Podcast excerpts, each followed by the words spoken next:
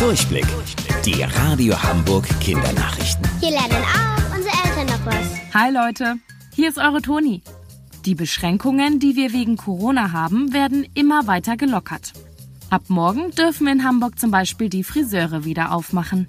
Vielleicht haben euch eure Eltern in der Zeit die Haare geschnitten, aber bei mir sieht's ganz schön wild auf dem Kopf aus. Es gilt ja aber immer noch die Regel, dass wir den Mindestabstand einhalten müssen. 1,5 Meter. Da brauchen die Friseure aber ganz lange Arme, um vernünftig Haare schneiden zu können.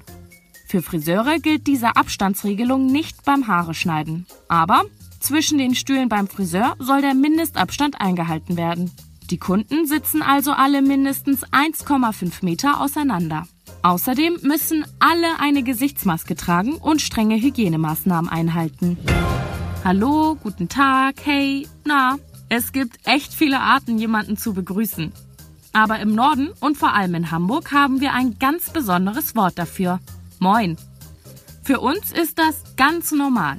Aber wenn ihr im Süden jemanden so begrüßt, gucken die manchmal ganz schön doof aus der Wäsche.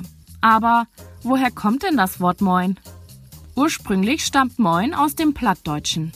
Das ist eine Sprache, die hier im Norden vor allem von den Älteren noch gesprochen wird. Moin leitet sich von dem plattdeutschen Wort Moi ab. Das bedeutet schön.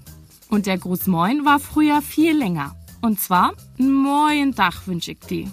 Das heißt so viel wie einen schönen Tag wünsche ich dir. Das wurde im Laufe der Zeit aber immer kürzer und am Ende blieb unser wunderschönes Moin. Wusstet ihr eigentlich schon? Angeberwissen. Tetris ist das meistverkaufte Computerspiel aller Zeiten. Das Spiel mit den Blöcken wurde über 495 Millionen Mal verkauft. Wahnsinn.